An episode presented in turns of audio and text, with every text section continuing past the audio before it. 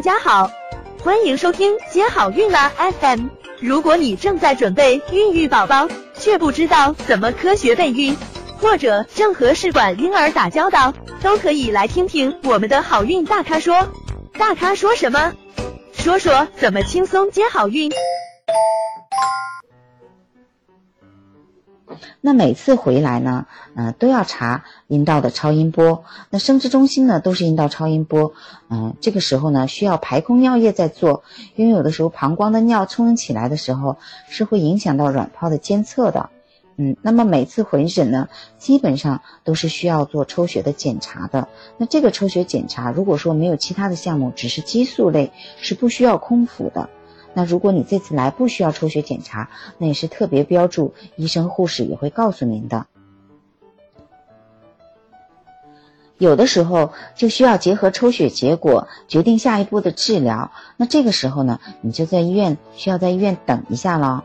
啊，所以说你在离开医院之前一定要问护士确认过，你可以离开再离开。还有的时候，嗯，就是离开医院以后要注意接听电话，因为可能有医生、嗯，护士联络你，你，需要加什么药，或者是有关胚胎的一些实验室的准备工作，可能会电话问您。嗯，那丈夫呢，嗯，需要手淫排精的时间，请听医护的安排。还有呢，就是丈夫可能会出现取精困难，比如说他比较容易紧张的，那可以提前和男科医生以及实验室联系，提前冷冻精子。那取卵这天呢，嗯，他先可以取精。如果实在取不出来呢，我们还有备用的冷冻的精子。那取卵之前呢，三天呢最好不要同房，嗯，减少感染的机会，因为毕竟呢取卵也是一个穿刺性的一个手术。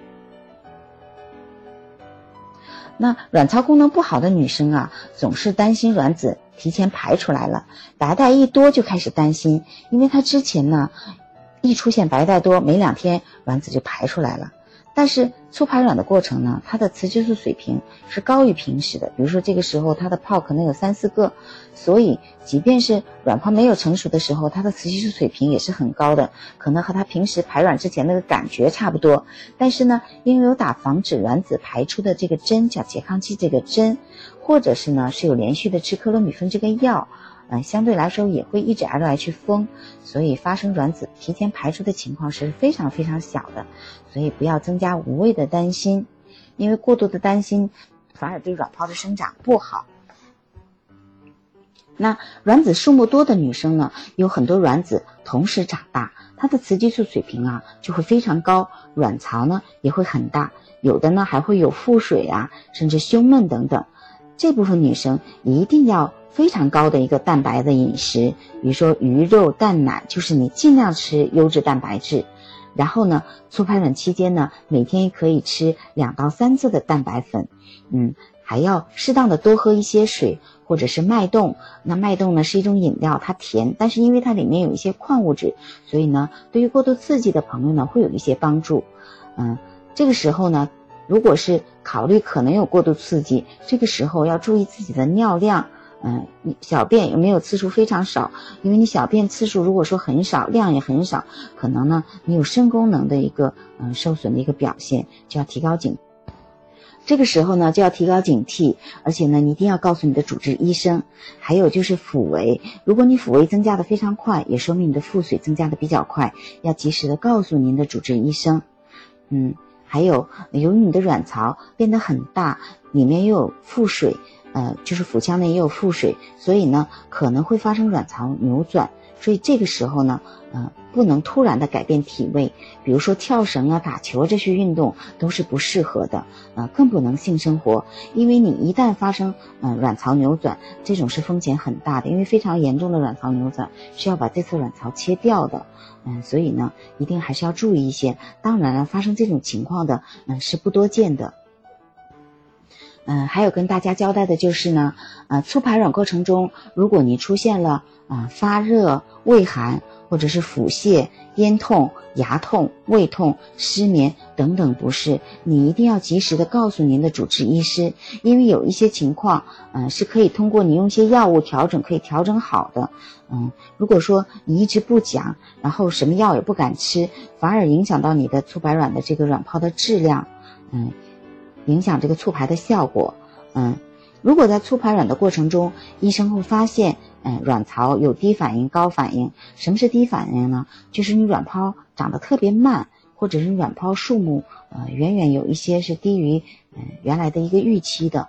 这个时候呢，可能会适当的调节药物的剂量和种类。嗯，如果说出现卵巢的高反应，嗯，比如说你的雌激素水平特别高，那你的风险也变得非常。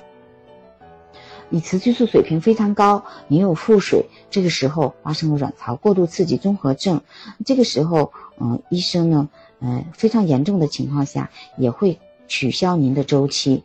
如果是你的卵巢反应非常不好了，卵泡数目很少，嗯，长得非常慢，嗯，而且激素水平又很低，这些情况呢，也可能。会取消周期，那就再好好调整身体状态嘛，也不要难过，再进行下一个周期的一个准备工作，争取下次呢有个比较好的一个促排卵的结果。嗯，整个促排卵的过程呢，大概是七到十六天，那大部分呢是在平均在十天。嗯，左右。那每个人的状况不同，激素水平也不同。嗯，不要相互之间比较，比较的结果呢，就是增加了你的担心和紧张。你在想，为什么他有二十个卵泡，我只有五个？那我这个是不是太少了？那我成功的几率是不是很少啊？或者有的人说，哎呀，我多囊，我这卵泡太多了。人家都说多囊卵泡质量不好，你看我这医图水平这么高也不好。所以呢，这种相互的比较只会增加你的担心和紧张。一定要相信医护人员，更要相信自己，相信自己一定是可以很好的当妈妈的。那促排卵的最后一天呢，嗯，被称为扳机日或者是收针日。那这一天的工作呢，也是非常的重要的。这天使用的药物呢，呃，一般来说就是国产的 HCG，它呢是臀部肌注的；还有一个就是进口的艾泽，它是皮下注射的，就是我们通常所说的打肚皮；还有一个达必佳呢，也是皮下注射的。这天的针呢是非常非常重要的，注射的时间呢要十分的准确，通常呢是在二十二点到二十三点之间注射的。那注射这个药物后呢，三十四到三十六小时取卵，这个不同生殖中心呢，它的规定是不一样的。那安保医院呢，大约就是嗯三十五小时。注射后呢，要再次确认药物是否注射成功，因为曾经嗯有的外院的经历就是说，他以为艾泽打进去了，嗯其实呢没有打进去，药呢还在针管里，他只是白白挨了一针，也有这样的情况，所以注射。如果呢，你有疑虑，啊，那要及时的联系医护人员。如果注射的时间有错误，请如实的告诉医护人员，因为你注射时间错了，可能就需要更改你的取卵时间了。所以呢，一定要及时的告诉医护人员。嗯。还有一个大家很关心的问题，就是那个促排卵的针，它到底疼不疼呢？嗯，其实呢是有一些方法呢可以缓解你打针的疼痛的。嗯，比如说生长激素这类药物，嗯，它是一个粉剂加一个嗯灭菌注射用水来溶解的。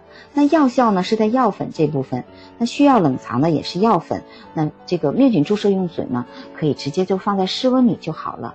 这样的话呢，呃，当你把两个药混合的时候，它没有非常冰。这样呢，刺激就比较小一些，疼的感觉呢也会轻一些。嗯，有的病人打很久的国产针，啊，两侧臀部呢，嗯，就觉得很疼。那臀部注射后呢，嗯，可以在几小时以后呢，嗯，把土豆片切成一片一片的，然后敷，敷完了以后呢，再拿热毛巾敷。嗯，比如说你上午打完，晚上敷，嗯，这样的话呢，就可以起到一个消炎消肿的一个作用。嗯。但是呢，在敷的过程中呢，一一定要注意避免烫伤局部的皮肤。那一般呢，呃，为什么不建议呃上午打完针就敷呢？因为你刚刚注射完呢，那个针眼呢没有完全闭合，这个时候呢你热敷，嗯，就担心呢，万一有微生物侵入，有可能感染这个局部，这样就不好了。想了解更多备孕和试管的内容，可以在微信公众号搜索“接好运”，关注我们。接好运，让怀孕更容易。